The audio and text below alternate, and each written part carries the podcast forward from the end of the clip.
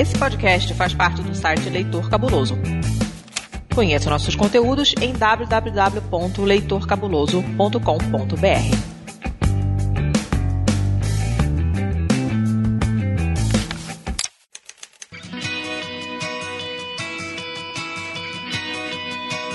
Perdidos na Estante, o seu podcast de adaptações literárias do site Leitor Cabuloso.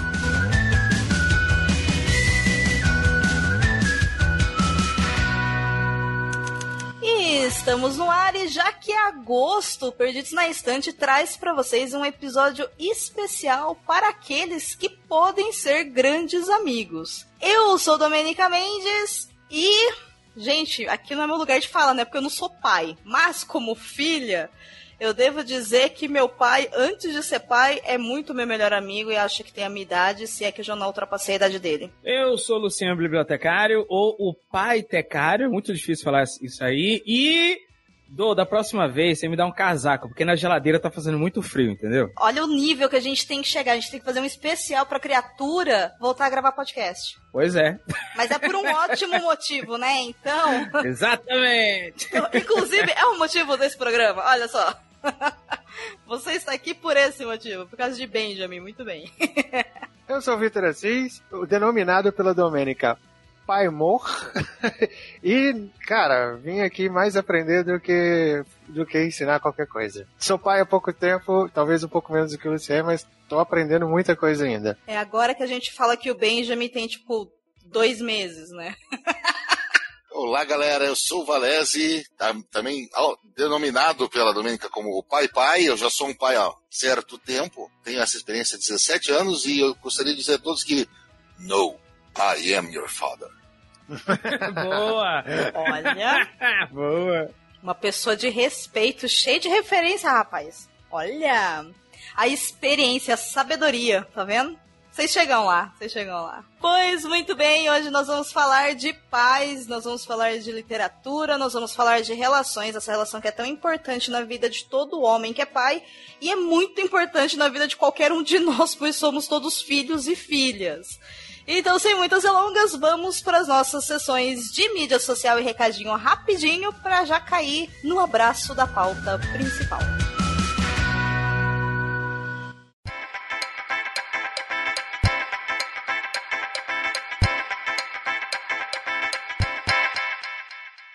Eu vou fazer uma coisa aqui que, assim, eu tô me segurando, mas é necessário. Ô, Lucien, Oi. qual que é o Twitter do Leitor Cabuloso?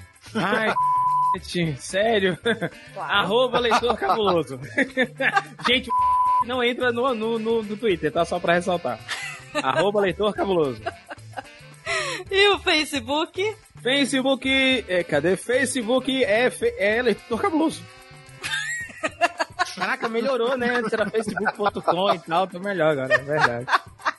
E o nosso Instagram, qual que é? Arroba leitor underline cabuloso. Muito bem. Caraca, o cara quando não olha pra pauta é uma desgraça. Pois é, gente, existe uma pauta com as arrobas e a pessoa desencanou tanto que não lembra aquilo que ele mesmo criou alguns anos atrás. Vai vendo o nível.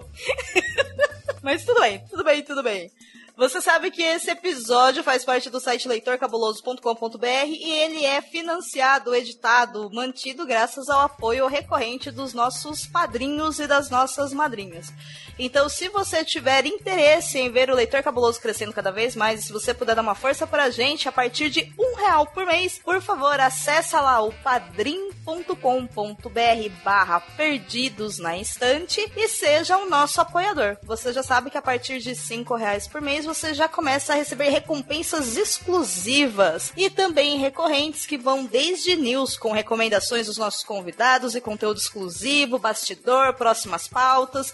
Enfim, um monte de coisa, até sorteio de livros, cartinha escrita por mim, cheia de corações e outras coisitas mais, enfim, muita coisa legal, gente. Então, apoie o leitor cabuloso. Segundo recado importante, ou talvez o primeiro recado importante, é que essa pauta não é a primeira pauta que nós trabalhamos questões de relações familiares dentro do Perdidos na Estante. Há longo, longo tempo atrás, quando nós começamos, no episódio 5, nós falamos sobre mães na literatura. Então fica aqui a dica, caso você queira em algum momento voltar lá pro início da vergonha alheia, pode dar o play naquele episódio. E por fim, um último recado.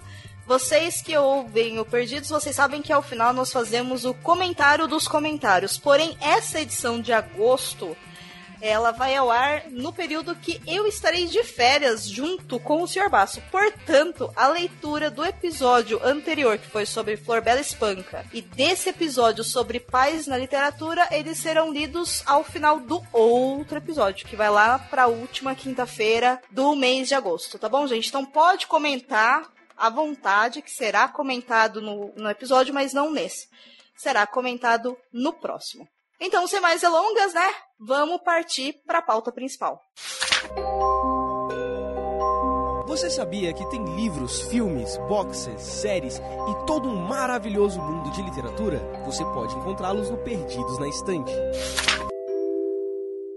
Rapazes, Seguinte, o que me proporcionou a vontade de fazer esse episódio é que quando eu comecei a refletir sobre a questão da paternidade, eu percebi em mim uma certa dificuldade de lembrar de livros que tratavam diretamente sobre esse assunto, sobre a presença de pais na vida do protagonista, ou um protagonista que vivencia a paternidade, enfim, né?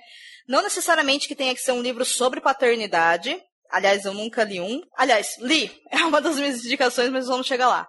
Mas em romances mesmo de fantasia, ficção científica, terror, policial, enfim, eu não me lembro de nenhum pai assim muito, muito, muito marcante. Eu precisei me esforçar bastante para lembrar e para tentar entender alguns estereótipos. Então, o que eu quero saber é com a experiência de vocês, né, enquanto homens, enquanto apreciadores de literatura, enquanto leitores, como que para vocês é essa experiência de identificar paternidade nos livros? Como que vocês acham que a paternidade ela é tratada nos livros que vocês leem? Então, eu vou começar porque eu compartilho muito com essa mesma impressão que a Dô tá, tá, falando agora. Quando eu fui montar a lista, pegar alguns livros, dar uma olhada lá no meu Scooby, ver quais são dos livros aos quais eu li, quais aqueles tinham pais que eu achava relevantes e que talvez fossem referências ou influências para mim, e eu cheguei na mesma conclusão. Eu não tinha muitas referências e os livros que eu olhava, muitas vezes eu lembrava mais da mãe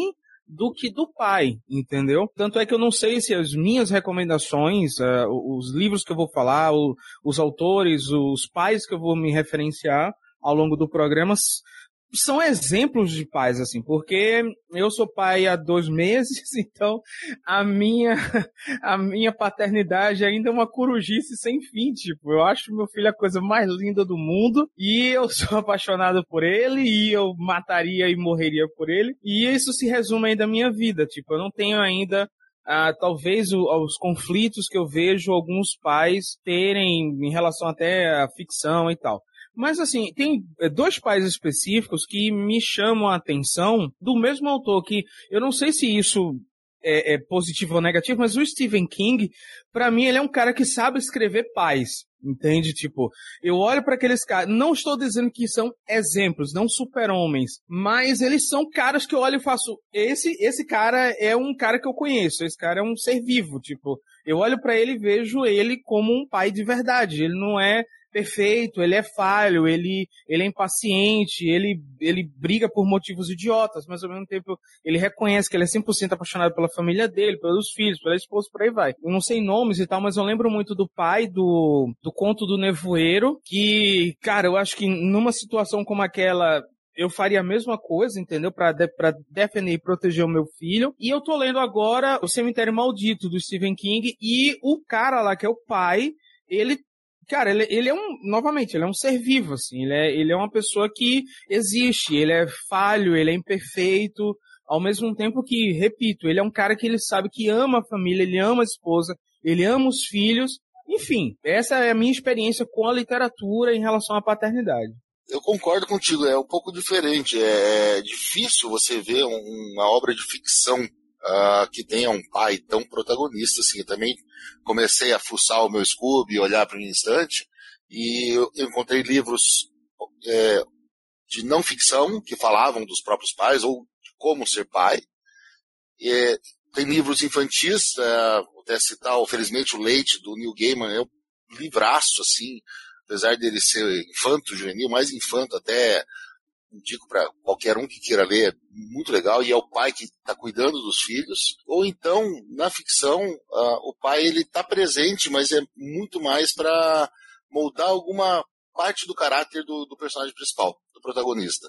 Então você consegue ver alguns espelhos de pai ou alguns dead issues, assim, nos protagonistas e daí você acaba fazendo isso. Achei muito legal você falar do Stephen King porque é bem isso, né?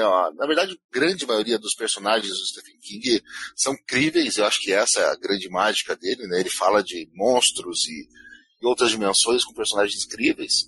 E ele tem, teve problemas com o pai, ele foi um pai, ele se diz, ele foi um pai complicado, até um dos meus livros, depois da indicação, é, é dele e é um, meio que um espelho dele. E ele é um pai de um outro escritor, que é o Joe Hill, que também acabou, assim, tá escrevendo alguns livros e os livros mais novos dele também tratam muito dessa relação de pai com filho ou como o pai moldou o filho. Então você não acha um livro que, que o pai seja o personagem principal, pelo menos eu não, não achei entre os que eu li. Mas sempre tem alguma coisa do pai em vários personagens aí. E você, Vitor? Eu fico contente de saber que eu não fui o único que teve uma extrema dificuldade para achar referência paterna na literatura. Eu, na hora que você me passou é, é, o tema e a pauta, do, eu fiquei muito assim preocupado. Falei, cara, eu não lembro. Eu não conseguia lembrar de ninguém. Saca? E eu hum. fiquei meio, bateu um desespero, falei assim, nossa, que fraude, vou eu para um cast que eu não lembro de nenhum pai assim e tal. Aí fiz como os dois né, mencionaram e fui atrás de dos meus livros, olhei para estante e tal. Eu confesso que não olhei para o Scooby, não, olhei para estante, olhei para minhas últimas listas de livros lidos e fiz uma, uma lista aqui de alguns livros que é, é, me remetem à, à, figura do pai, mas muito nessa visão também do que o, o, o Valese colocou de que é um pai para ajudar a formar o caráter do filho, né, que seria um personagem mais protagonista. E, e quanto a essa menção que ambos fizeram sobre o, o Stephen King, engraçado, né? É, o pai que eu consegui lembrar de cara foi o do livro que eu mais gosto, que não é um pai nada modelo, que é o, é o pai do, da Bev em It, que é um abusador, que é um nossa. cara bem escroto, sabe? É, nossa, é o pior pai possível para ter de referência, né? Então não é nem nada referência, mas como o, o esse livro do, do, King me marcou muito nessa questão do pai, na construção do caráter da Bev, porque depois ela mais velha, ela se envolve com um cara que tem a mesma personalidade do pai e tal, e eu ficava assim, cara, que merda, né, cara? Como que como que uma pessoa é, pode marcar de forma tão ruim a vida de uma pessoa.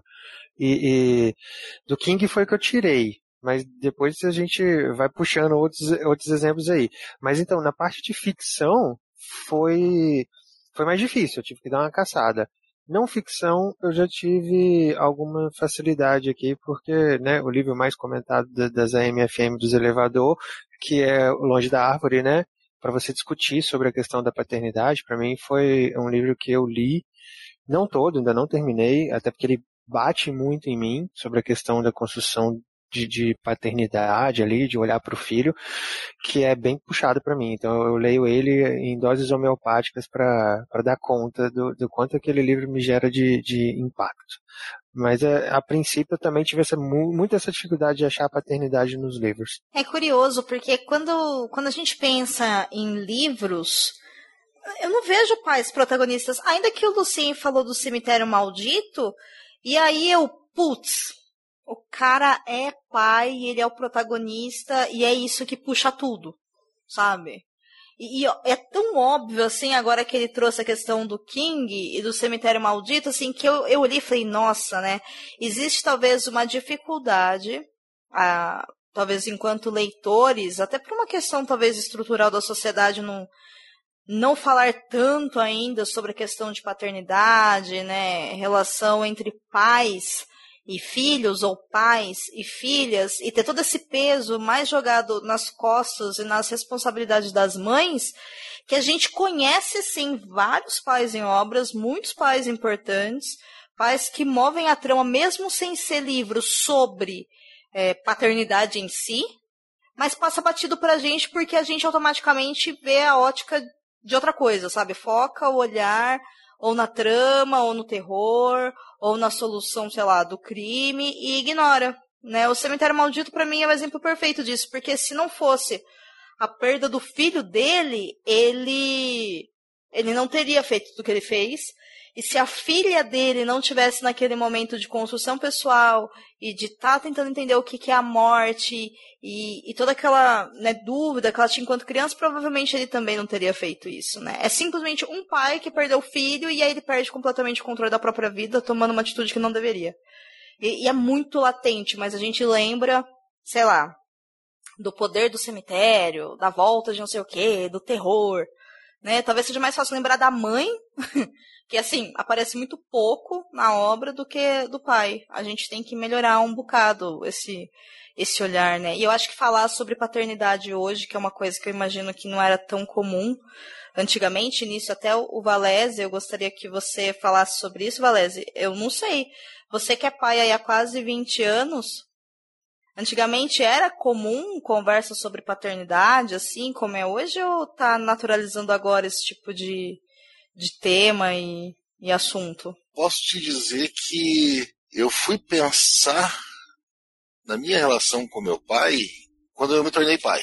Né? Meu pai é super gente boa, eu tenho a sorte de ter meu pai vivo ainda, vivo e bem, pulando de um lado para o outro, e é companheiro meu. E só que daí tive uma infância tranquila, interiorzão. Uh, meu pai, aquele pai mais bravo, mais sério. Daí, aquele começo de juventude, você se afasta um pouco. E quando eu me tornei pai de novo, eu acabei me aproximando de novo dele. Então, não é o tipo de coisa que, para um menino, pelo menos um cara que cresceu na década de 80, igual eu, que era um. Senta aqui, vamos conversar um pouquinho sobre ser pai e tudo. E muito aquela coisa de a mãe educa e o pai só corta as asinhas, né? A, a, mãe é o dia a dia e quando o pai fala mais alto, a gente treme um pouco e, e, o pai é aquele cara que passa o dia inteiro trabalhando e volta à noite e não quer que a gente incomode muito. De novo, meu pai foi excepcional, eu não tenho nenhum problema com ele, mas falar sobre paternidade, acho que bate muito mais no homem quando você se vê com um bichinho daquele no colo e fala, e agora? O que, que eu vou fazer com isso? É, deve ser muito assustador e ao mesmo tempo muito hashtag gratiluz, né? Bom, eu, eu tenho duas meninas, cara. Eu sou apaixonado, tenho uma sorte enorme de ser pai de menina e, e é uma das coisas mais legais que já me aconteceram na história. Cara, que bom, que bom. Eu tenho uma provocação que me veio à mente enquanto vocês estavam falando. É, na literatura não dá a impressão que o pai só aparece na história quando parece que a mãe some. Parece que só, só há um, um destaque para o pai quando realmente tem a anulação da mãe. Porque, por exemplo, no nevoeiro a gente vê tudo que o pai faz porque a mãe não está lá, entendeu? É, eu não sei, assim, me veio agora isso. Será que a gente não tem uma questão de como lidar com essa paternidade também dentro da literatura, com a presença da mãe ali do lado, tipo, esse mãe e pai, mas o pai sendo o protagonista, entendeu? Tipo, tudo bem que a Dor me deu um monte de spoiler do Cemitério Maldito que eu não sabia. Então valeu, Dor, é nóis. Mas... ah, pelo amor de Deus, né? O Cemitério Maldito não dá, já teve até refilmagem que já é. faz tempo. Ah, me respeita, Lucien.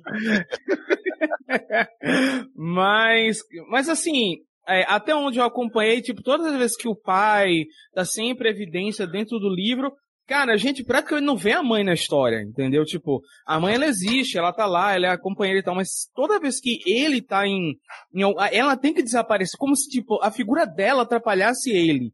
Entende? Tipo, quem afasta. Eu entendo até onde eu li, é isso que eu tô percebendo, entende? Então, não sei, é uma provocação. Será que toda vez que na literatura, talvez por isso a gente não lembre tanto de figuras paternas marcantes, não sei?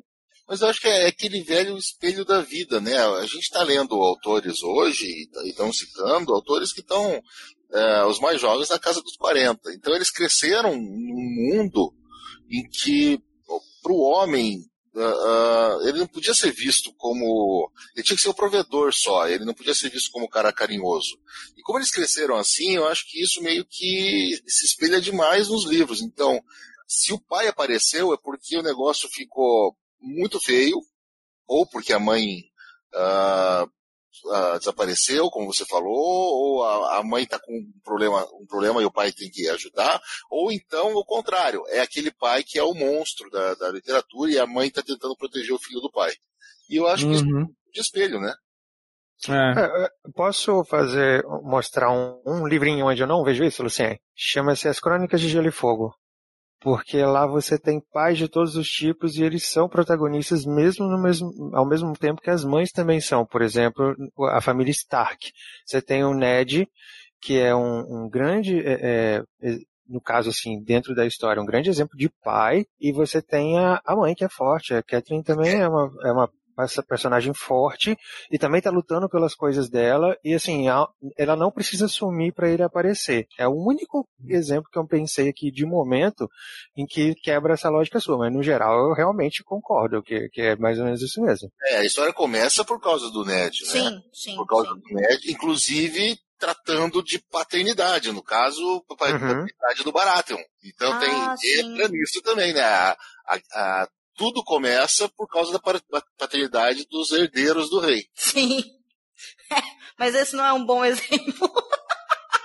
Acontece uma guerra, tipo, metade das pessoas morrem, né? É um... Tem muita discussão de paternidade nesse livro. Tem a discussão do Jon Snow, que é o filho supostamente bastardo dele. Os Lannister tem essa coisa do o, o Tyrion, que é o rejeitado também, por ser diferente. Você tem a, a noção da, da, paternidade dos Targaryen, que foi é, é muito muito mal vista ao longo da história. Você tem a, os Frey na, nas gêmeas, então que também tem aquela coisa de a família de ser o grande patriarcado ali que protege aquela família. Você tem na, na, nas Ilhas de Ferro, você tem também a noção do, do, da força que o pai precisa exercer para aquela para aquela comunidade funcionar. Então tem muita coisa de paternidade sendo discutida nesse livro, assim, das visões de pais diferentes. E é um dos livros que eu tinha selecionado para cá por conta disso é, ele abriu um pouco mais a discussão sobre paternidade, né? De, de, tem vários tipos de pais nesse, nesse livro. Eu acho muito bacana a série como ela discute isso ao longo do tempo também. E vocês sentem essa mesma dificuldade de encontrar pais que fogem desse padrão de provedor ou de herói somente quando a mãe não está presente em outras mídias, como séries e filmes. Aqui, no caso, não em adaptação, né? Mas é, séries livres e filmes livres, vocês têm essa dificuldade também de identificar esses personagens? Ou vocês acham que talvez a mídia audiovisual seja um pouco mais justa com a classe paternal. Eu lembrando de cabeça, uh, eu fui lembrar do pai do Flash na série, né? Que também não há uma mãe presente. Então ele funciona numa função paterna bem específica e bem interessante. Como eu disse assim, todas as vezes que eu penso, mesmo em outras mídias, eu acabo sempre esbarrando nisso.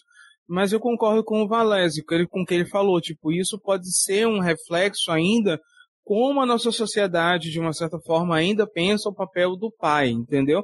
Como uma pessoa que está ali para é auxiliar a mãe, entendeu? Tipo, pra, ou como o Valéz disse, pra, na, na, quando a coisa fica muito feia, uma situação ficou muito complicada, então, ah, olha, lembramos, existe um pai, então chama lá porque tem alguém que tem que apagar o fogo.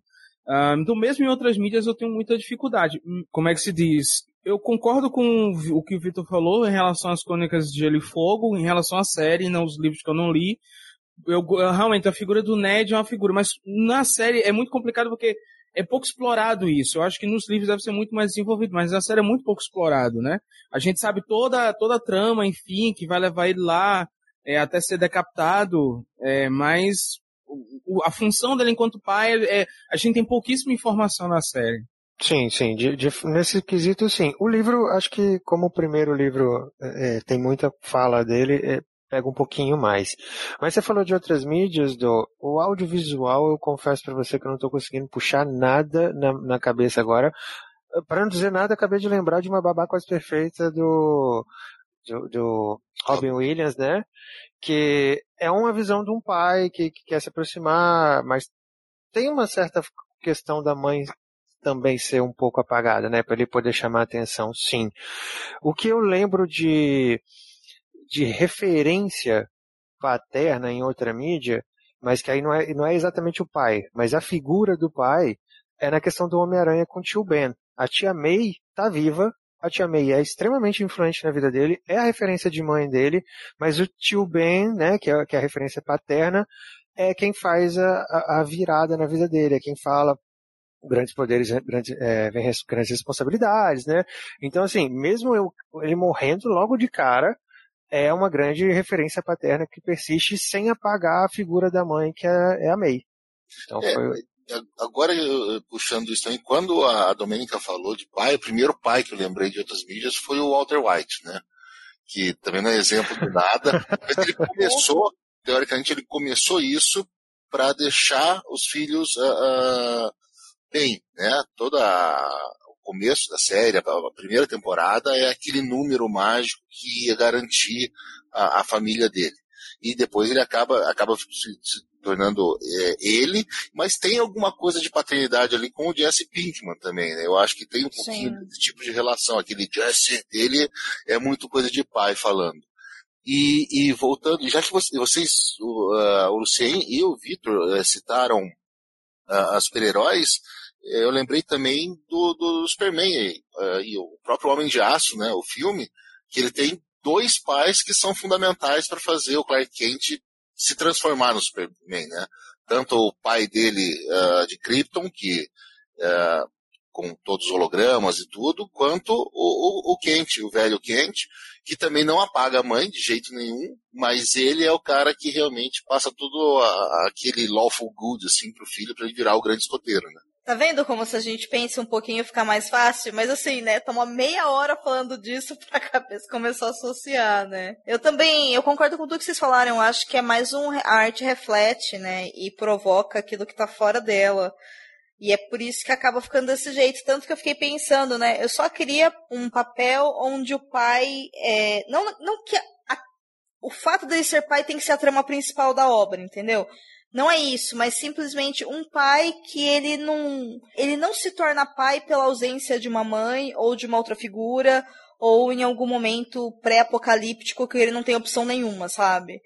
É difícil encontrar esses personagens, eles não são muito comuns. O Lucien falou do Nevoeiro, que é um pai interessante, de fato é, mas pô, não vale, né? Eles estão passando um pandemônio e não é como se ele tivesse uma opção de abrir a porta e sair, sabe?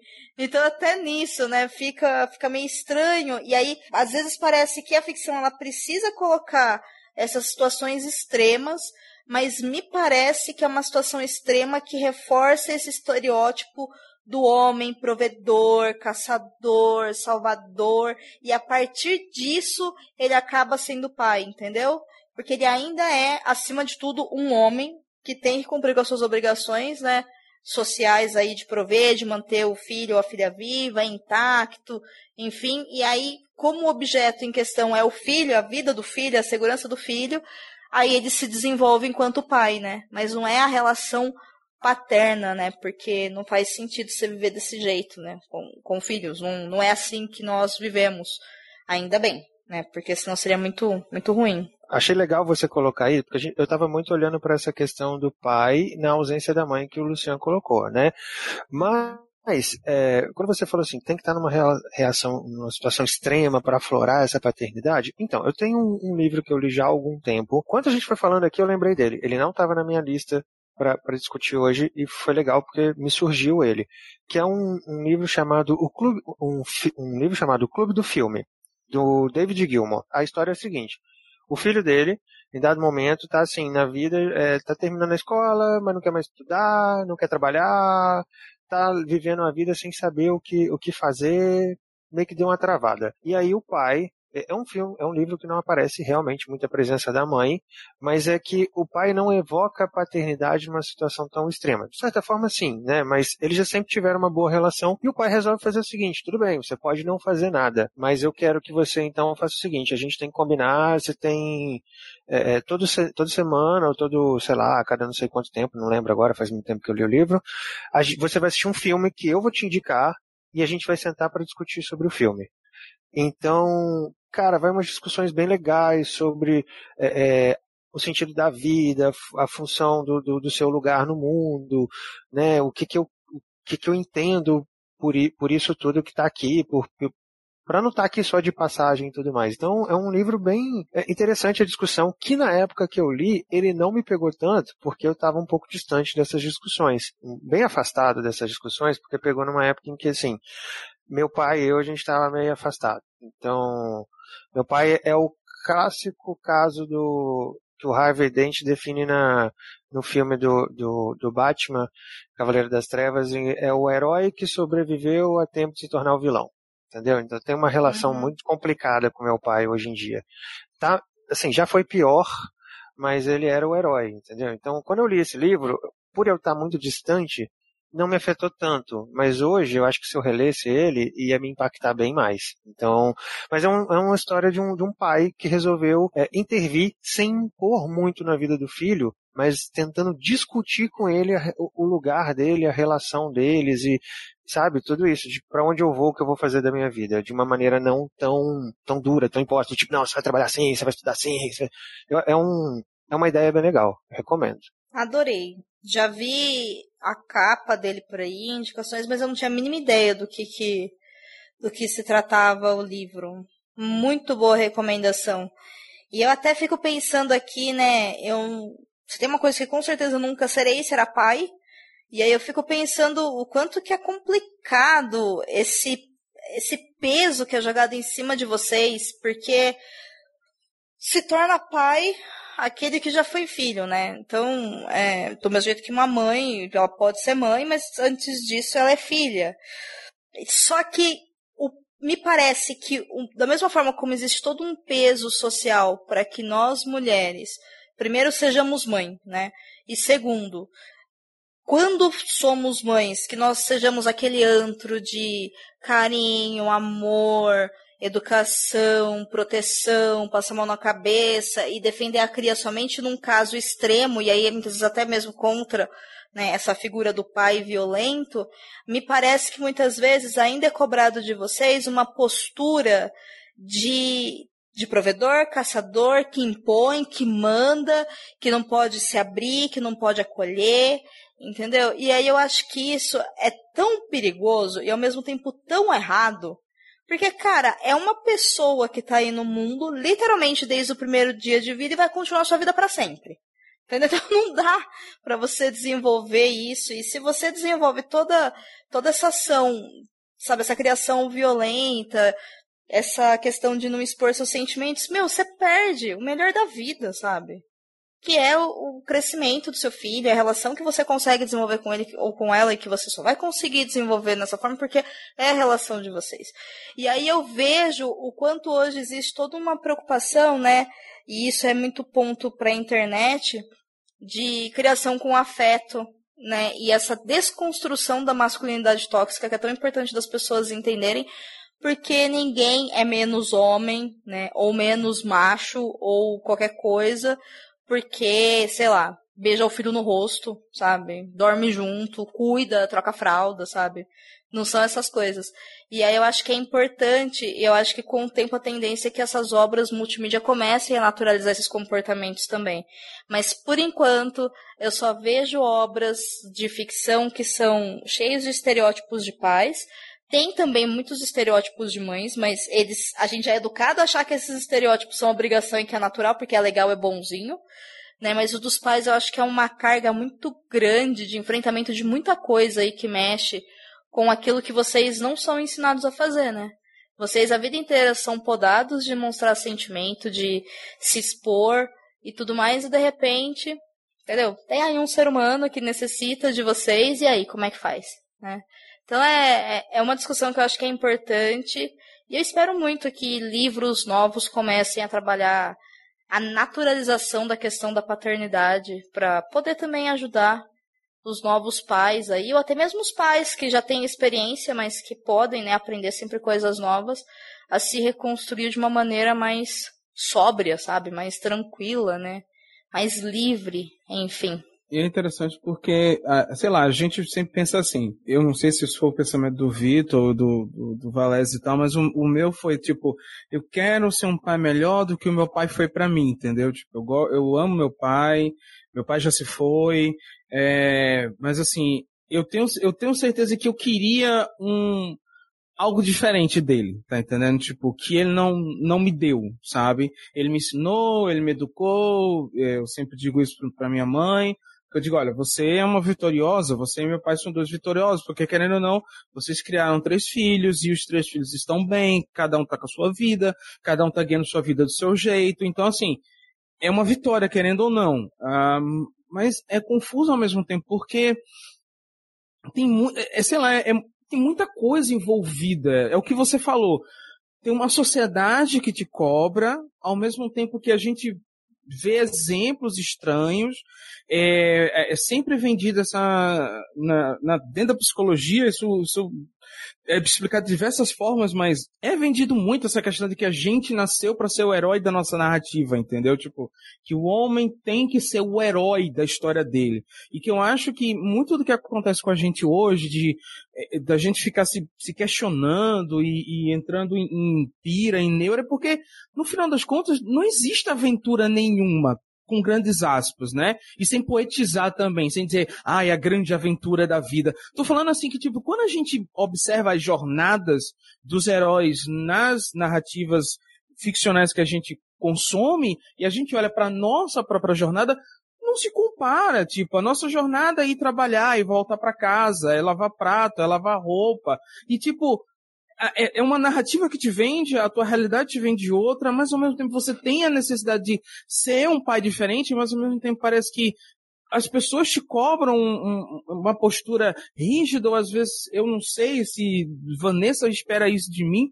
Então, assim, sabe, eu tô falando de coração aberto, que tipo, eu não faço ideia do, do tipo de pai que eu quero ser. Eu só quero ser um pai melhor do que meu pai foi, mas ao mesmo tempo eu tenho um monte de medos, um monte de dúvidas do tipo. É, eu, eu, vejo, porque como eu sou professor, eu vejo muito diretamente o reflexo da ausência paterna e materna na criação dos filhos.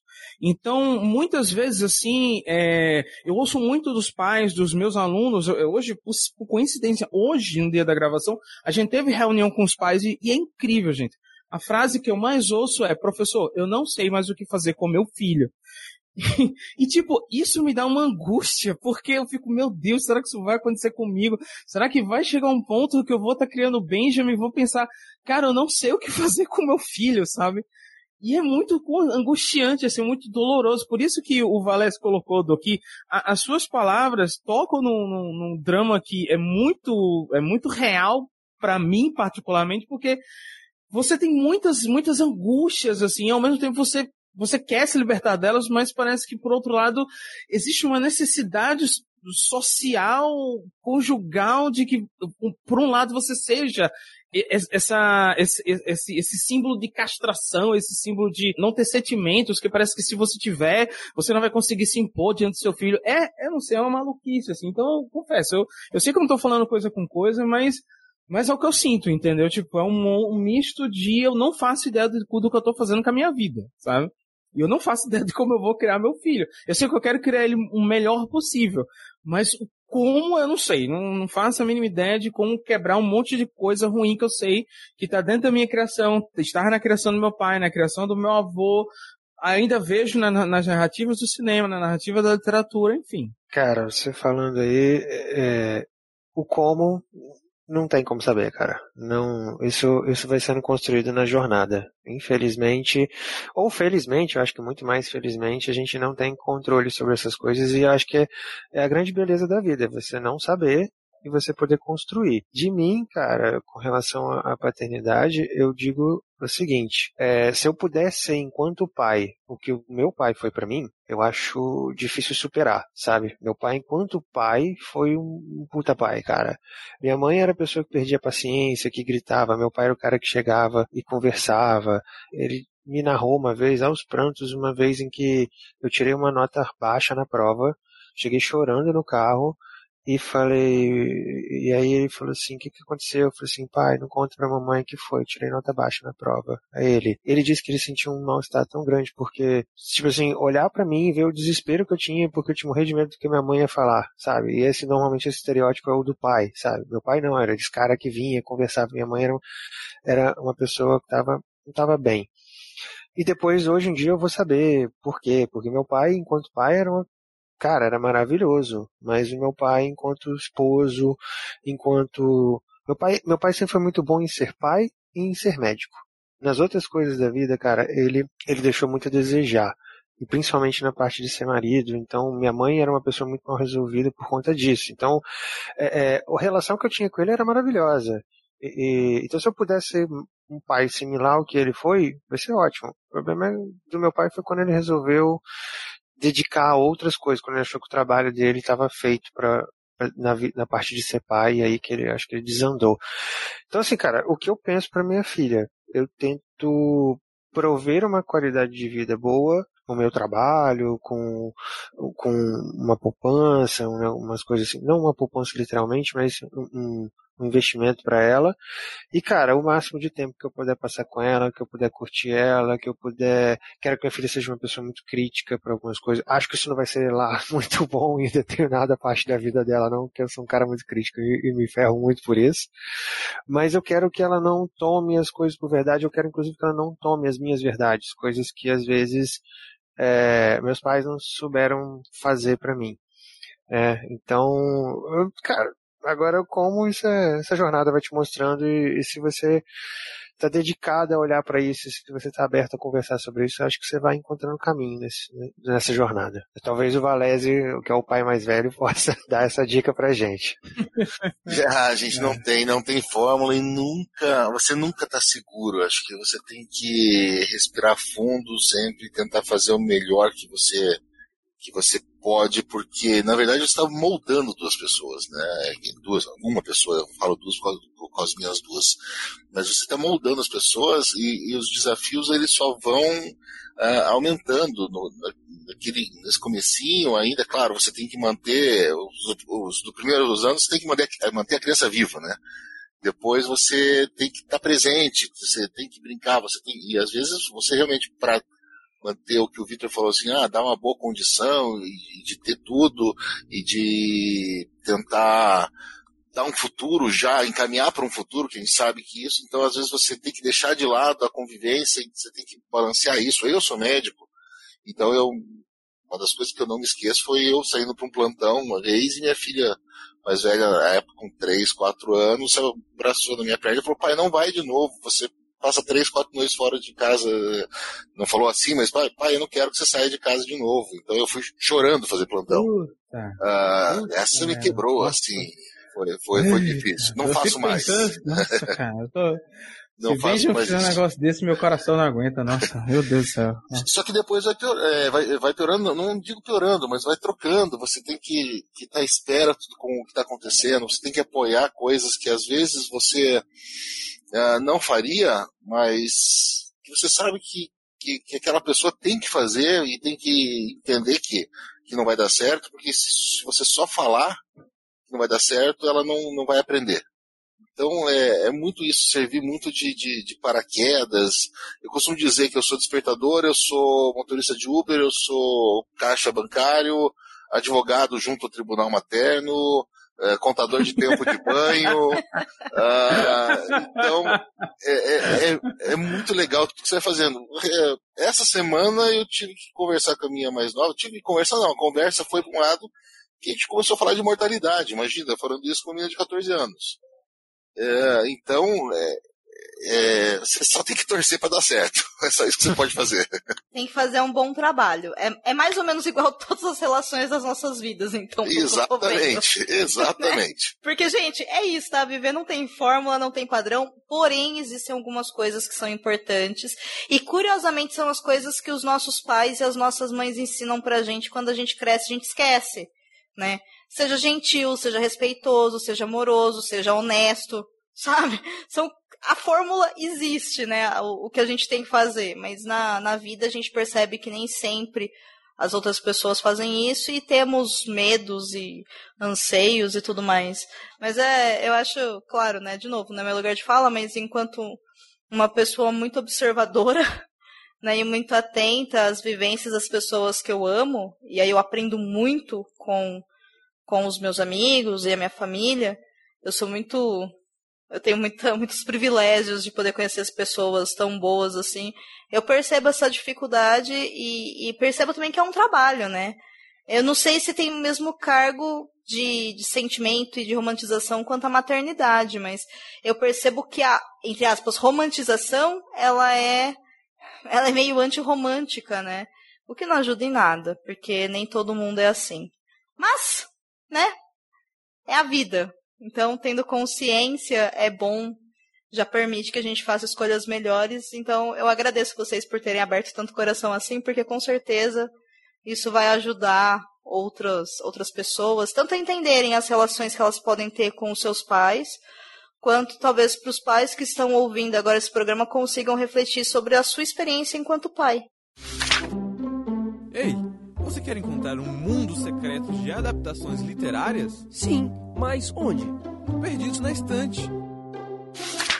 Chegando ao nosso bloco de indicações, agora nós vamos indicar é, alguns livros. Quem sabe, né? Alguém entra aí com mais algum filme mais alguma série, num formato meio desafio, sobre obras que tem ou um pai que é marcante de alguma forma, ou onde a relação paterna, né, junto a seus filhos é importante. Então, vamos começar com com com com com com com com com com com com Pode ser o Valese. Valese, manda ver. Pensei, pensei, olhei aqui e eu acabo sempre caindo nas mesmas coisas, mas é, é, uma verdade. O primeiro livro que eu vou indicar parece que não tem nada a ver com pai, mas é, é uma relação de pai e filho pura, porque é o chefão do Mário Puzo, que acabou uh, dando uh, origem ao filme do Poderoso Chefão, meu filme preferido. E se você for tirar um pouco essa névoa da, da, da máfia e da violência e dos Estados Unidos dos anos 50, você vai ver que tudo é, no livro se passa porque o Vito Corleone veio, depois do pai dele ser morto, ele veio fugido para a América para tentar uma vida nova, achou uma maneira de, de criar essa vida, só que ele sabe que esse não é o jeito certo. Então, tudo que ele mais quer, ele, o filho mais velho dele, ele acabou trazendo para o seu lado para perpetuar a família, e o filho mais novo, ele quer que seja alguém diferente dele. Ele quer que seja alguém na vida, ele quer que, que, que é um herói de guerra, ele quer que, que siga o caminho da política, porque naquela época a política era uma, uma coisa boa ainda para você é, pensar que seja um cara limpo, um cara honesto, e ao mesmo tempo o Michael Corleone também uh, desafia a família, desafia o pai, uh, vira as costas porque o pai faz ou por que a família faz e diz várias vezes no começo do livro que ele não tem nada a ver com isso, só para determinado momento ele acabar se tornando exatamente quem o pai era.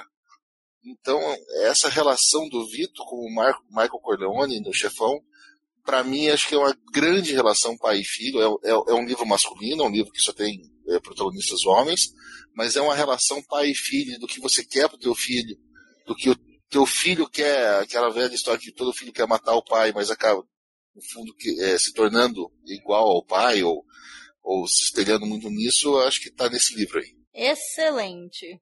Lucien, qual é a sua indicação pra gente? Então, a minha primeira indicação, eu já falei, é a melhor classificação do mundo para essa história, que é o contão. Adorei, do. O contão. É um o contão, o nevoeiro do Stephen King. É, gosto muito da figura paterna, mesmo ela, ela estando numa situação de um determinado momento, uma situação bem extremada, mas eu gosto muito do começo do livro, porque o King ele constrói muito bem essa relação entre a mãe, o pai e o filho, e ele, ele constrói tão bem que é por isso que a segunda parte do, do conto, ou seja, quando as coisas começam a dar errado, quando o tal do nevoeiro chega, é por isso que você se importa com a vida dessa criança, a vida desse pai, por, exatamente porque ele consegue construir muito bem, e, e são com gestos simples, assim, você vê que ele é um cara comum, ele não é perfeito, ele ama a esposa, ele ama o filho, mas ao mesmo tempo, como eu disse, ele tem paciência dele, ele respira às vezes para poder, é, que é uma coisa que eu faço muitas vezes, quando a Vanessa vem falar comigo, que ela me atrapalha, entre aspas, assim, ela me distrai de alguma coisa, ela diz que eu sempre dou uma respirada antes de, de falar com ela, de devolver a atenção, e ele faz isso, e assim, eu achei uma figura muito legal, muito, muito bacana, ao mesmo tempo muito leve, e como eu disse, o Stephen King, ele cria pessoas mesmo, sabe? É o, é o como o Valés disse, é o dom do cara. E, E eu gosto muito dessa figura paterna. Eu acho muito, muito, muito importante. Pelo menos para mim foi muito importante. Muito bom. O contão é bom mesmo, gente. Pode, pode ler, mas haja paciência. É quase um it dos contos do King, assim. Tipo, acaba o mundo e não acaba o conto, mas é legal. okay. Pelo menos é bom, né? e você, Vitor, o que, que você indica? Bom, vou começar ganhando pontos com o senhor Domenica Mendes e indicar o nome do vento do Patrick Rothfuss. Nossa é... senhora. Cara, eu é um livro que mexeu muito comigo. Eu gostei demais desse, desse livro. É, e, e, é muito interessante observar como que, que o Walt vai pegando referências paternas ao longo de todo o livro, né? E, e também na sua sequência, né? No, no, segundo livro. Mas, assim, a relação dele com o próprio pai, a, a visão do pai, depois até o, o cara que ensina magia para ele, quando logo que ele conhece, agora não vou lembrar o nome do, do personagem.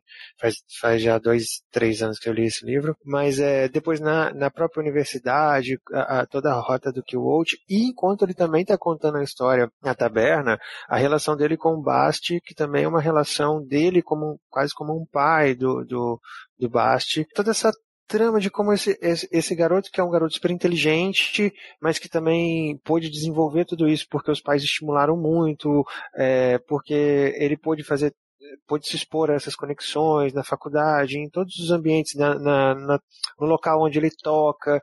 Ele acaba fazendo muito dessa relação de filho com as pessoas que ele, que ele encontra por conta da, da necessidade que ele tem. Até do, da pessoa que cuida dele, no, no, nos subúrbios da cidade, da primeira cidade em que ele está, se agora não vou lembrar o nome da cidade porque faz muito tempo, mas é que vive no subsolo, que cuida das crianças, acaba também sendo uma referência paterna para ele. Então assim, eu acho que é um livro bem legal, é um livro é, bonito e pesado pela pela história do Walt, mas é um livro sensacional assim nessa nessa experiência da construção da personalidade pelas referências paternas que que você encontra ao longo da jornada do Quixote. Nossa, gente, devo dizer que o Nome do Vento, para quem não leu ainda, para tudo que está fazendo e vai ler, porque aquilo lá é poesia em forma de prosa. O livro bem escrito Jesus amado. Eu vou de indicação também de Stephen King. Eu acabei dando vários spoilers pro Lucei. Não sei da onde que é spoiler, não é mesmo? Porque todo mundo sabe que no cemitério maldito alguém morre. Todo mundo sabe que é uma criança, mas enfim. ok, do... ok. É. spoiler para mim, que não sabia. Eu, eu, eu, não, eu não faço, eu fiz questão de me isolar e não assistir filme nem nada. Não fiz... Mas tudo bem, relaxa. Eu tô, você sabe que eu nunca liguei pra spoiler. Então pode ficar Ai, Lu, tranquilo. Olha. Afinal de contas, foram anos de Cabuloso Cast levando spoiler na cara eu nunca me importei, então. Não é? Mas enfim, caso você seja também uma pessoa que conseguiu se esconder de todas as piadinhas, né? Do cemitério maldito, eu, para mim, né, não vou entrar em spoiler de verdade sobre, sobre como as coisas acontecem, mesmo porque, para quem só assistiu o filme, o livro é diferente, tá? Os acontecimentos, tem vários personagens diferentes, é uma adaptação nas suas duas formas é diferente. Só que para mim o principal ponto da obra O Cemitério Maldito é como os personagens se relacionam com a morte, tá? Até a gente ter essa conversa hoje, onde caiu a ficha lindamente de uma coisa que estava na minha fuça e eu não tinha me tocado, de que o personagem protagonista é um pai. Então tem também toda essa questão da paternidade que é muito presente na obra né? E é um livro do Stephen King, é um livro de terror, é um livro que trabalha com o sobrenatural e fé humana e tudo mais. Então, vale a pena também ler. Inclusive, quem edita aqui no Brasil, ah, eu não vou lembrar agora qual editora do grupo é, mas é através de uma das editoras. É a Suma, a Suma das Letras, que edita as obras do King. Tá linda a edição nova, pode, pode pegar. Eu li esse livro em dois dias. Assim, eu devorei. Foi o livro mais rápido que eu li esse ano. E aí eu fui assistir o remake, e aí, assim, eu deveria ter lido de novo o livro do que ter assistido o filme, né? Mas já foi, né? Então. Eu não me arrisquei. É. Não me arrisquei. Assim. Eu com as lembranças do primeiro filme. Tá vendo? A paternidade ensina as pessoas, entendeu? A pessoa upa, fica inteligente, entendeu? É isso, gente. Escutem o moço aqui. Não precisa assistir o remake. Fala, Vitor. É, não, uma curiosidade. Eu li esse livro com 15 anos e foi o primeiro livro do King que eu li. e eu conheci Ramones de verdade a partir daí, porque ele cita Ramones, né, na hora que uhum. o, o, o, pai tá naquela piração lá, ele tá com Hey Ho, Let's Go na cabeça o tempo inteiro, e depois também pela música, né, que aí o, que, que o Ramones fez em homenagem ao livro por conta de ser citado no livro, e aí, cara, eu virei fã de Ramones por tabela, porque eu era fã do King. Não, então, e, e a, o clipe da música dos Ramones, o King sim. aparece, né? Sim, sim. E no filme, no, no original também, ainda toca sim. a Punk Rocker numa uma parte muito importante, né? Sim, sim, sim. Tô lembrado. Sim. É, inclusive, gente, como aqui no Perdido a gente fala de adaptação, eu não vou gravar um episódio sobre o Cemitério Maldito porque o Covil de Livros já fez um episódio pro podcast delas 2019 sobre o Cemitério Maldito. Que, por sinal, é um episódio muito bom. Eu vou deixar o link no post.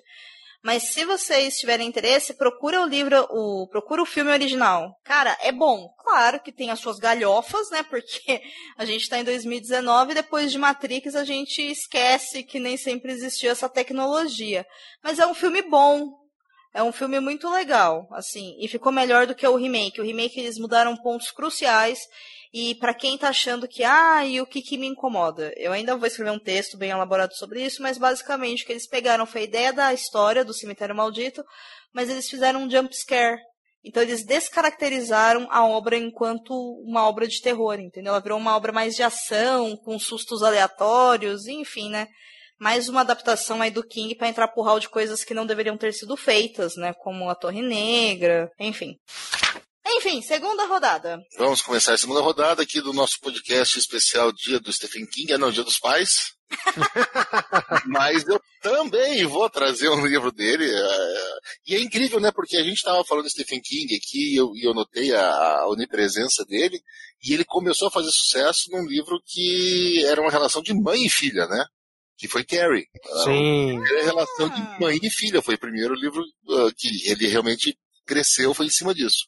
Mas eu quero falar num livro que é quase uma, não diria uma autobiografia, mas é ele expulsando os próprios demônios, que é o Iluminado, que é um livro também que conta a história de um pai que era alcoólatra e que está há um tempo já sem beber, mas ainda tem essa é, ele é assombrado por uma coisa que ele fez no passado e que ele acaba conseguindo um bico uh, ah, para cuidar de um hotel uh, nas montanhas do Colorado que fica fechado durante todo o inverno, e ele vai aproveitar para escrever também. Então é um escritor alcoólatra que tem um filho que ele quer, de que ele quer se aproximar. É o Stephen King.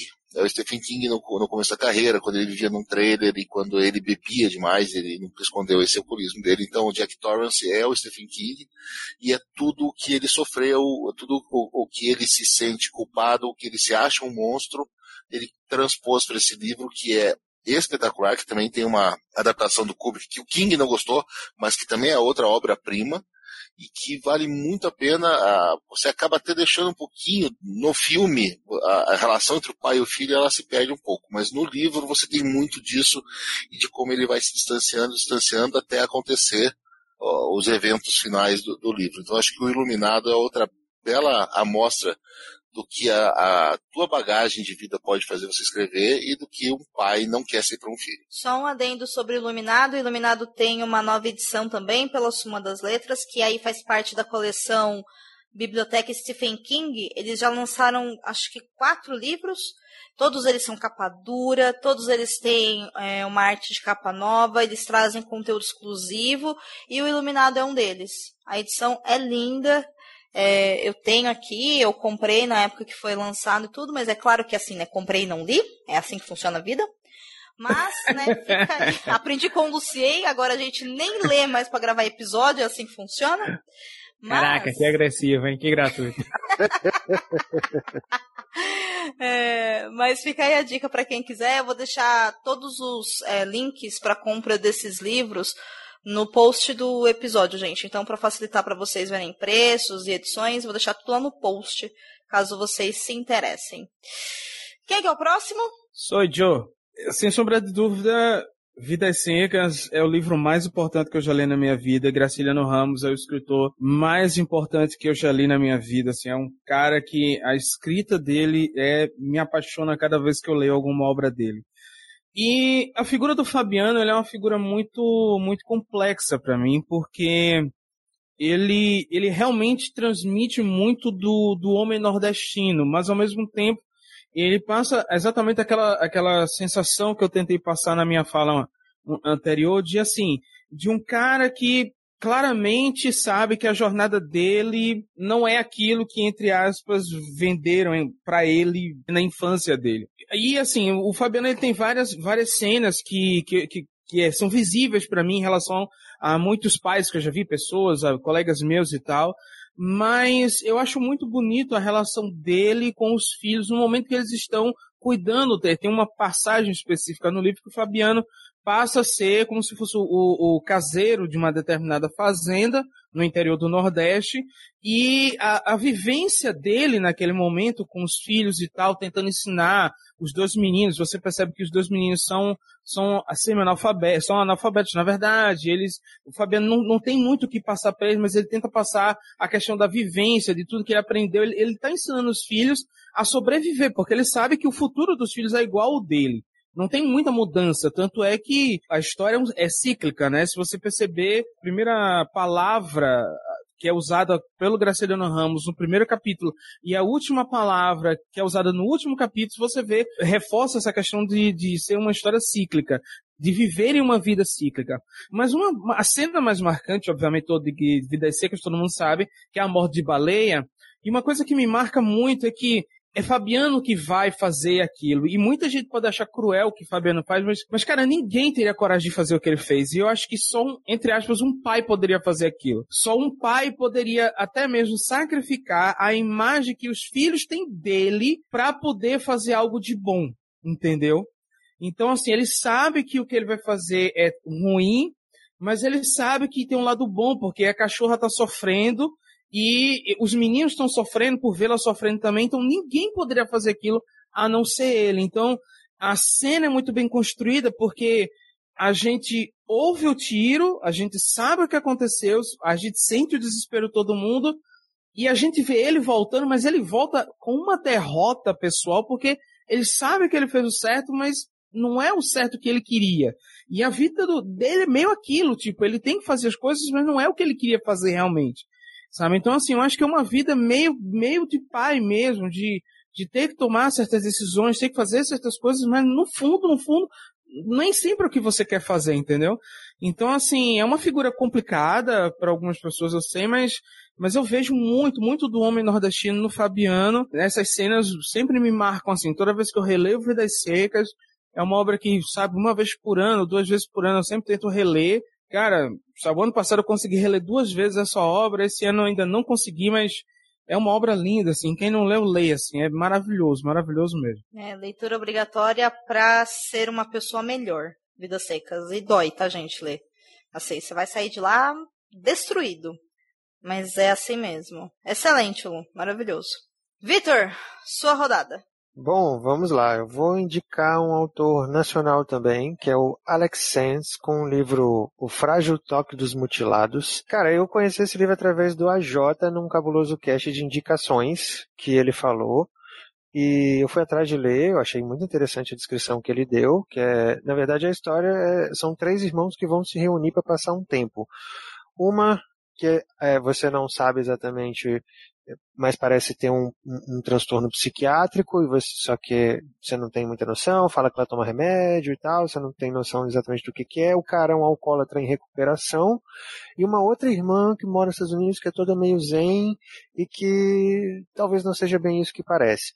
E por que, que eu escolhi esse livro? Porque é muito interessante você ver a construção, porque é o seguinte, esse cara que é o alcoolista, ele ele está se recuperando, ele está há um bom tempo sem beber e ele tem dois filhos e boa parte da questão dele é que ele está se recuperando por conta da esposa que veio a falecer, cerca de um ano mais ou menos, que foi quando ele afundou de vez e faz pouco tempo que ele parou de beber e ele está nessa recuperação. Então, assim, você vê um cara que está tão transtornado que ele não consegue achar o lugar de pai dele. Ele tem dois filhos, mas ele não dá atenção aos filhos, ele, ele gosta de cozinhar, ele gosta de, de, de, de fazer, ele, ele, é pintor, então ele está tentando é, tocar a vida, mas assim, ao mesmo tempo que parece ser um bom pai, você vê que ele é bem negligente. A construção não é de um pai exemplo, não é de um pai bacana, mas ao mesmo tempo você é importante a gente entrar em contato com as dores de uma pessoa que está muito perdida, que não sabe encontrar o caminho dela e que não tem condição de estar de, de, de tá cuidando de alguém agora. Agora, o pior de tudo é uma pessoa que nesse estado não quer pedir ajuda. Então é muito difícil lidar com isso. Assim, então é, é uma história de pessoas quebradas que se encontram e aí assim não pode dar muito certo. Alguma coisa complicada vai dar e você já sabe pela primeira cena do, do pelo primeiro capítulo que é o prólogo do livro que alguma coisa muito ruim aconteceu é, ao longo do, do, desse tempo que eles vão ficar juntos. Assim, só passa-se 28 dias, né, um mês, e você começa pelo dia 28, retirando um pedaço do, do capítulo do, 20, do dia 28. Só para você saber que alguma coisa bem complicada, bem séria, bem trágica aconteceu. E aí você vai voltar para o começo da história e vai acompanhar é, é, a construção desses personagens que você viu alguns e não viu muitos né, né, nisso aí. Então, assim, passa muito pela questão desse pai que não está sabendo o lugar de pai dele, muito menos o lugar de, de esposo, que de uma mulher falecida, de um alcoolista em recuperação. Mas é uma história muito sensível, muito, muito bacana, muito dura, muito difícil. Mas, cara, foi um livro que eu li ano passado e foi um dos melhores livros que eu li ano passado. É, mexeu muito comigo, foi muito bom, muito marcante. Aprendi muito sobre vinho com a Magnólia nesse livro, porque a irmã dele é, que, é, que é a mais, né, que a gente sabe que tem alguma questão com ela aí. Então, assim, um, um livro bem interessante, bem bacana. Eu fiquei com essa coisa do, do, da indicação da Jota, eu fui ler, dei o feedback para a Jota, gostei bastante. Então, assim, vale muito a pena ler esse livro. Então, queria deixar ele como recomendação. Não de ser esse pai, necessariamente, tá? Mas de, de olhar para essas questões. Acho que é um, é um livro que mostra que questões precisam ser olhadas e não negligenciadas. Muito bem, fica aí então a recomendação do Victor. Eu vou fazer a minha segunda e última recomendação. Ele é um livro diferente dos livros que a gente indicou até agora. E eu vou explicar o contexto dele, que é um contexto pesado. O livro se chama 826 Notas de Amor para Emma e ele é, na verdade, um compilado mesmo de 826 notas de amor para Emma. Não tem no livro 826 notas, mas tem muitas notas. E quem é Emma? Emma é filha de um cara que se chama Gart Callaghan. O Gart, ele foi diagnosticado com câncer de próstata, enquanto a Emma ainda era criança, estava em fase de escolarização. E aí o Gart como uma forma de estar presente na vida da filha e apesar de estar né, lutando ali contra a doença e contra os seus próprios demônios, no livro ele até compartilha um pouco dessa experiência dele de descobrir a doença, o desconforto do tratamento e tudo mais. Uma forma dele estar presente na vida dela, porque ela está ali com mais ou menos uns 12 anos de idade, é que todos os dias ele escrevia uma nota para ela e colocava junto à lancheira para ela ir para a escola, né? Na, se eu não me engano, ele é estadunidense, eu acho. Eu acho que ele é estadunidense. E eles têm hábitos, né? Enfim, em outros países, de preparar o lanche em casa para levar para os filhos, para os filhos levarem para a escola. Eu não sei se isso é muito comum ainda no Brasil. E aí ele escreve essas notas, e são notas onde ele coloca valores e pensamentos é, de vida de forma que ele quer auxiliar a filha dele durante esse processo de construção pessoal até ela se formar no ensino médio, principalmente caso né, ele não tivesse sucesso no combate ao câncer. Então, é um livro que, se você pega, ele parece ter uma pegada bastante autoajuda, né? Porque pessoas que passam por situações de quase morte, elas tendem a observar o mundo de uma outra forma, mas ele é um livro tão doce, as notas são tão interessantes de ler e dá para você ver através do relato dele, através dessas notas, o amor mesmo que ele tinha pela filha dele. Então é bem interessante, é um livro bem curtinho, bem gostoso de ler, que pode ajudar aí quem estiver passando por algum tipo de dificuldade ou quem tem às vezes necessidade de se expressar, mas não sabe como. Fica aí a dica do livro 826 Notas de Amor para a Emma. É um livro que foi lançado em 2014 pela editora Leia. Gente, por questão de tempo, Nós vamos fazer uma terceira e última rodada. Então escolham bem o que vocês vão indicar. Olha a responsa, hein? Com grandes poderes vem grandes responsabilidades. Então, vamos nessa para a última indicação do time de pais maravilhosos podcasters que estão nesse programa de hoje. Vai lá, Valese, qual que é a sua a sua dica? Terceira indicação, eu vou fazer o seguinte, eu vou roubar um pouquinho, então. É, eu tinha, ah, sabia. É, eu tinha separado um terceiro livro também, que é A Sombra do Vento, do Carlos Ruiz Zafon. Leiam, leiam, leiam, leiam, só vou dizer isso. É espetacular. Mas eu vou sair um pouquinho da literatura, a gente tem até a pauta aí, eu vou falar de duas, duas outras mídias que falam sobre pais e que me quebram todas as vezes que eu, que, que, que eu me deparo com elas. Um é um filme, que é o About, About Time, é o Questão de Tempo, é um filme hum.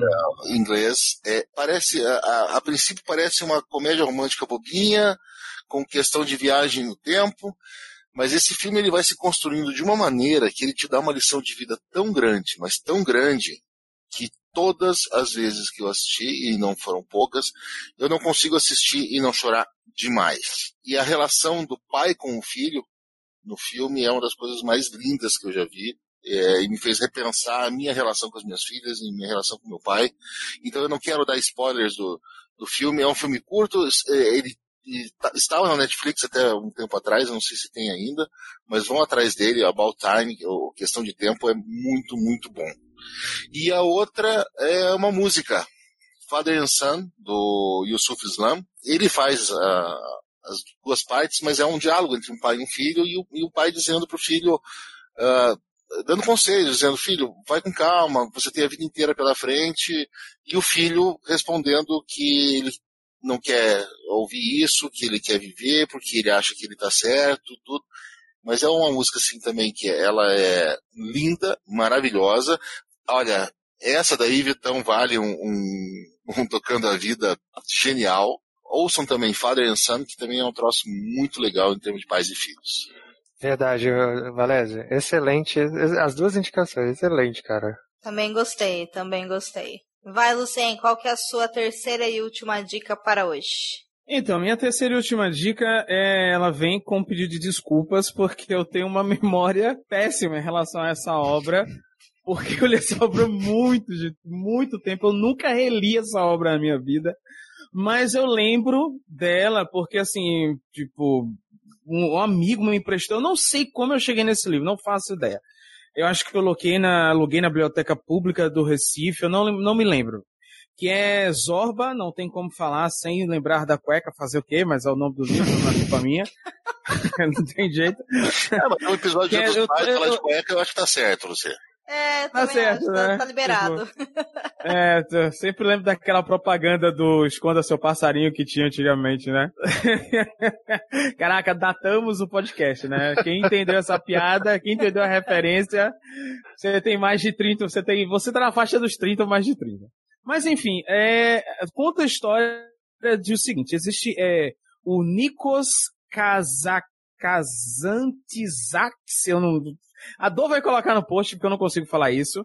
É, é, um, é um escritor gente. grego, é um escritor grego, e no começo da história, ele encontra, ele tá meio perdido e tal, e ele encontra essa figura, que é o, é o Zorba, né? E esse cara, ele aparece e, e ele assume um papel paterno junto do, do, narrador, e ele é um personagem fascinante, assim. É, é um livro que em tese, não acontece nada, é apenas a relação desses dois caras, mas claramente o, o, o Zoba, ele tem essa função de pai. Então, assim, todas as interações, as frases dele são incríveis, sabe? Assim, é um livro que eu li numa velocidade porque ele tem uma fluidez, os eventos, e eu, eu me lembro que você vai sair com vontade de comer é, pão com azeite, sabe? Porque eles, pão com azeite e vinho, eles comem isso o tempo todo no livro, eu ficava, caramba, como que, com pão com azeite e vinho, enfim, mas assim, é, novamente, a minha memória é muito ruim, eu sei que, eu tenho uma memória afetiva sobre esse livro, então assim, é, eu, eu, me lembro da figura de, de, desse Zorba, eu sei que ele era um cara muito importante, ele faz coisas muito legais, ele tem frases muito interessantes no livro, e, e, e o quanto o personagem é incrível, assim, tanto é que esse cara, o narrador, se eu não me engano, quando a gente começa o livro, ele, ele tá contando o dia que ele conheceu esse personagem. E aí ele vai contar pra gente toda a vida que ele teve, e depois ele se distancia, ele nunca mais vê esse cara, isso, novamente, é o que eu lembro do livro. Não, a minha memória pode estar me traindo. Mas é um livro muito, muito interessante. Tem um filme, mas eu nunca assisti o filme porque eu achava o livro tão incrível que, cara, ninguém vai chegar perto do que esse livro conseguiu fazer. Então, assim, eu nunca nem tive curiosidade. Eu sempre vejo as cenas, é, tanto é que quando eu fui olhar no meu Scooby, a capa do livro do Scooby tá a capa do filme. Né? Mas assim, eu não, ignorei completamente e, e eu acho que eu já vi esse livro uma vez na biblioteca, na livraria aqui próximo da minha casa, mas eu, eu, não sei, eu nunca tive coragem de reler porque talvez a minha memória me traia e eu me decepcione. Então, essa é a minha última indicação. Zorba do Nikos Kazak alguma coisa aí. Maravilhoso. E você, Vitor, para fechar, o que, que você indica? Bom, eu vou aproveitar o embalo do nosso querido amigo Valese e vou dar uma roubadinha rápida também, tá? Eu vou indicar uma de tabela, já vou fazer outra indicação. É, bom, eu quero indicar eu sou o mensageiro do Marcos do Saque.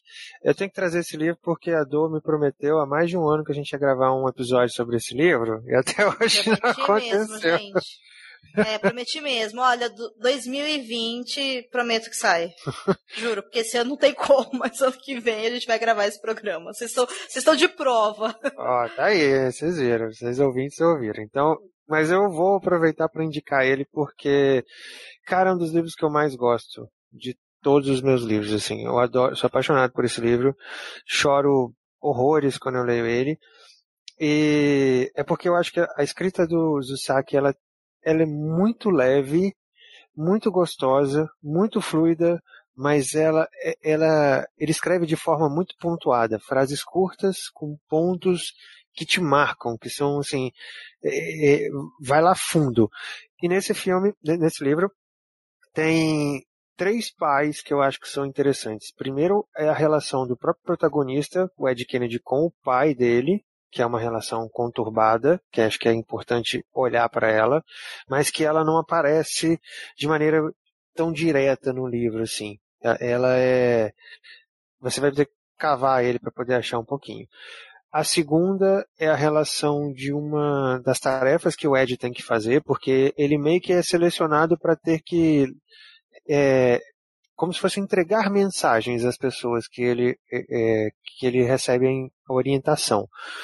E aí um dos pais é um abusador, é, um, é uma situação bem complicada, é um caso, é, é um dos casos mais difíceis para o Ed Kennedy resolver.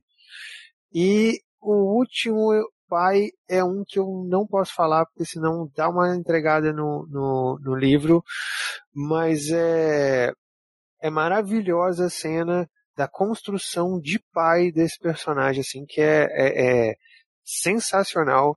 É, um, é, é essa parte em que eu caio de, em prantos, né, quando eu li, reli ano, passa, ano passado, ano retrasado, é, 2017, 2017 pela, pela a última vez, e assim, é sensacional. Um livro maravilhoso, adoro o Marcos Usaki, acho esse livro sensacional, e de quebra fazer outra indicação que seria a adaptação da, que, que, que, existe, né, que é a menina que roubava livros, que é dele também, tanto o livro, né, e que tem a adaptação aí que o pai da menina é um, é um personagem muito bacana, é um exemplo de pai, assim, muito interessante, é uma construção bem bacana, é, é, que eu acho que é válido também. Tô lendo o mais novo dele, eu não posso indicar ainda, mas já chorei horrores é, na relação paterna também do livro, então tá foda. então essa é a minha roubadinha aí. Se você me permitir ainda, Dô, eu indicaria um filme, que é O Peixe Grande do Tim Burton, a relação paterna é sensacional e é o tema principal desse filme, que é maravilhoso. E ele vai ser tema de um episódio de Tocando a Vida ainda, pode ficar tranquilo. Aê, muito bom, muito bom mesmo. Adorei, gente. Então, você que está aí prestes a, a comemorar os dias do, dos pais, você já tem algumas coisas para ler, dar de presente, assistir junto com o pai, assistir junto com os filhos. É isso, né, gente? Não tem desculpa. Estamos aqui para isso. Uou, eu acho que temos um episódio. Adorei essa gravação, foi uma experiência muito positiva, acho que muito engrandecedora para todos os envolvidos, e todos os envolvidos envolve todos os nossos ouvintes.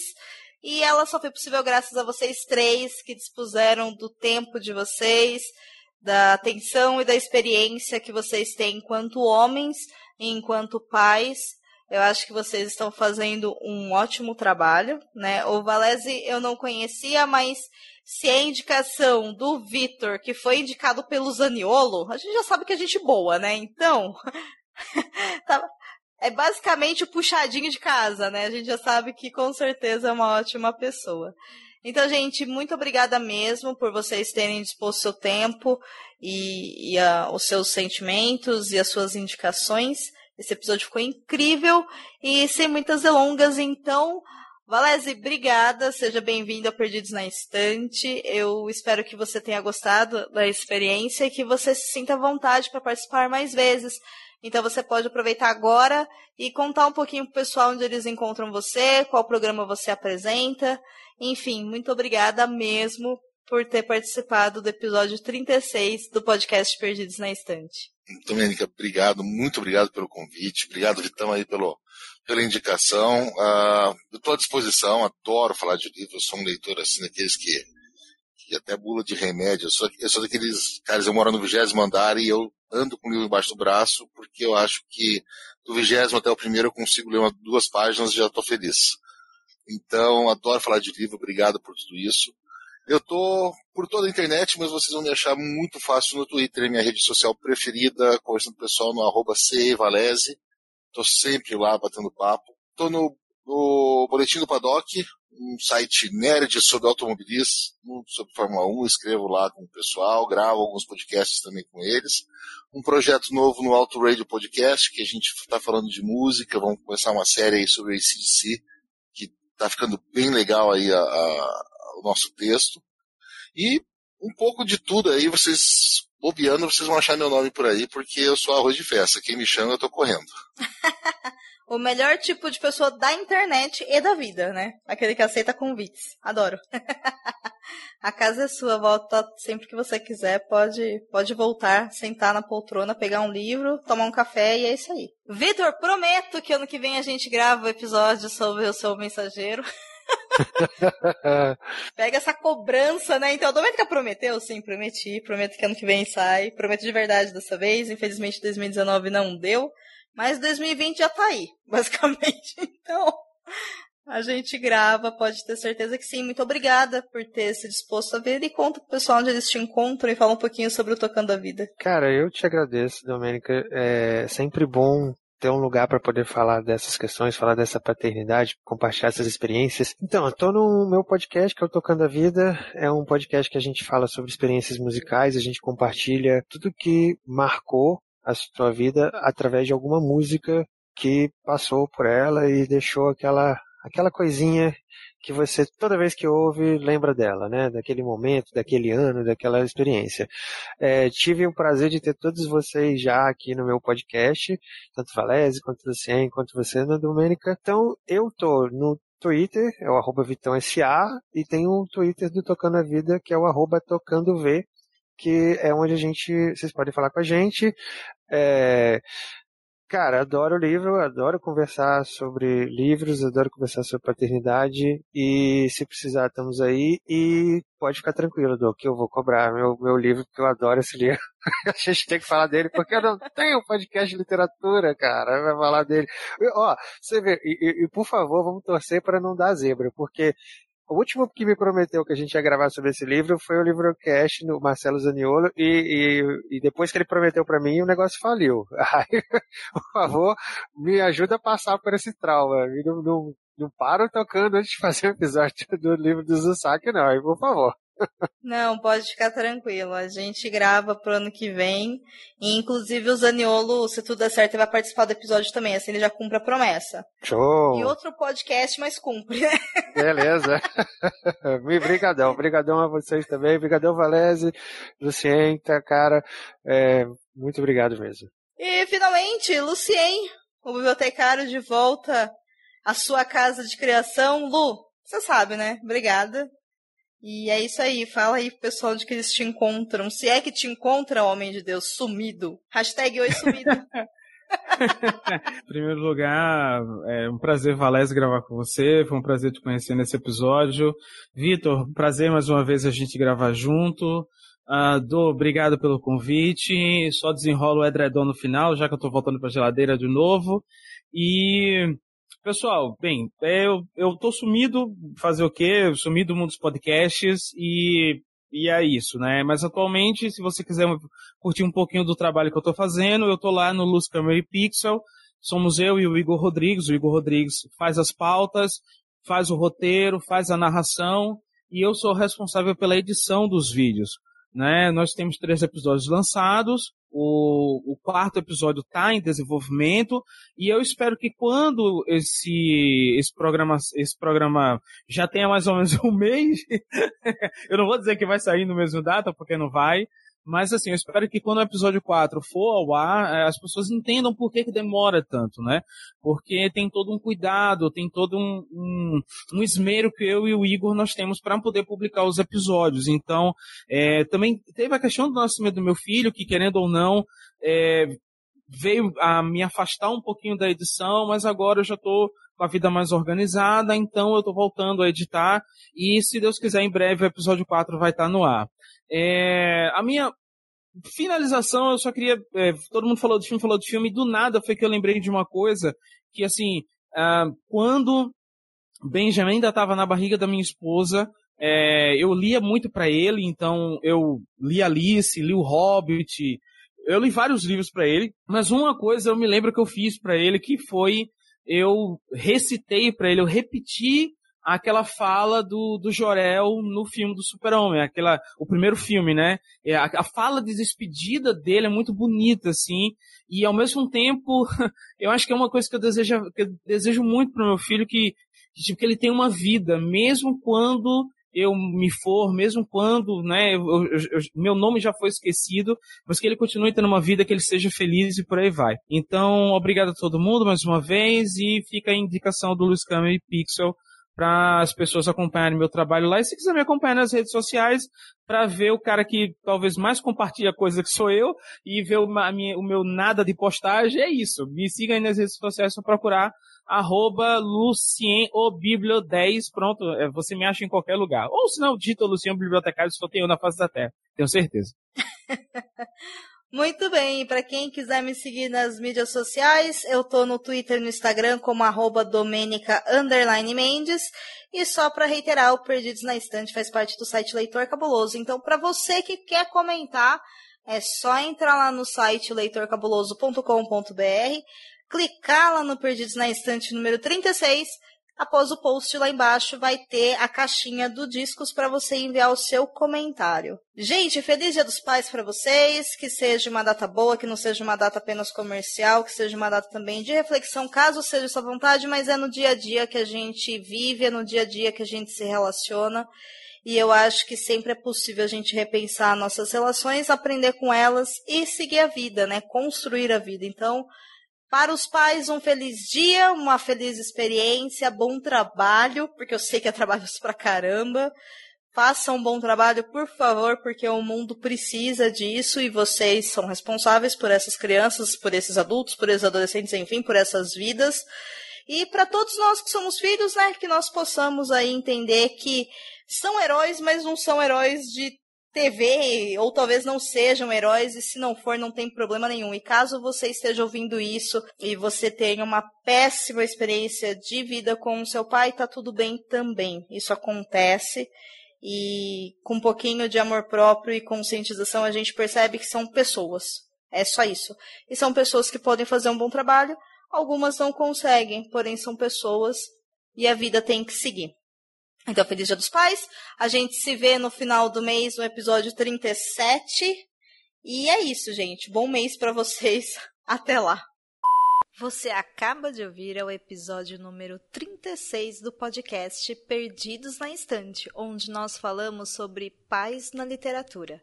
A apresentação foi de Domênica Mendes, Lucieno Bibliotecário, Vitor Assis e Carlos Valese. Pauta de Domênica Mendes. Edição e vitrine do episódio é do Leonardo Tremesquim. Esse episódio foi editado graças ao apoio mensal dos nossos padrinhos e das nossas madrinhas. Então agradecemos a todos vocês que nos contribuem para que esse projeto continue existindo a partir de um real. E agradecemos especialmente àqueles padrinhos e aquelas madrinhas que nos apoiam nas edições de luxo e primeira edição autografada. Muitíssimo obrigada, Carolina Vidal. Clécius Alexandre Duran, Edgar Egawa, Camila de Souza Vieira, Deise Ribeiro, Ricardo Brunoro, Renato Farias, Marina Kondratovic, Ana Luísa Chinato Vassoler, Alan Felipe Fenelon, Ana Lúcia Merege e Luciana Barroso.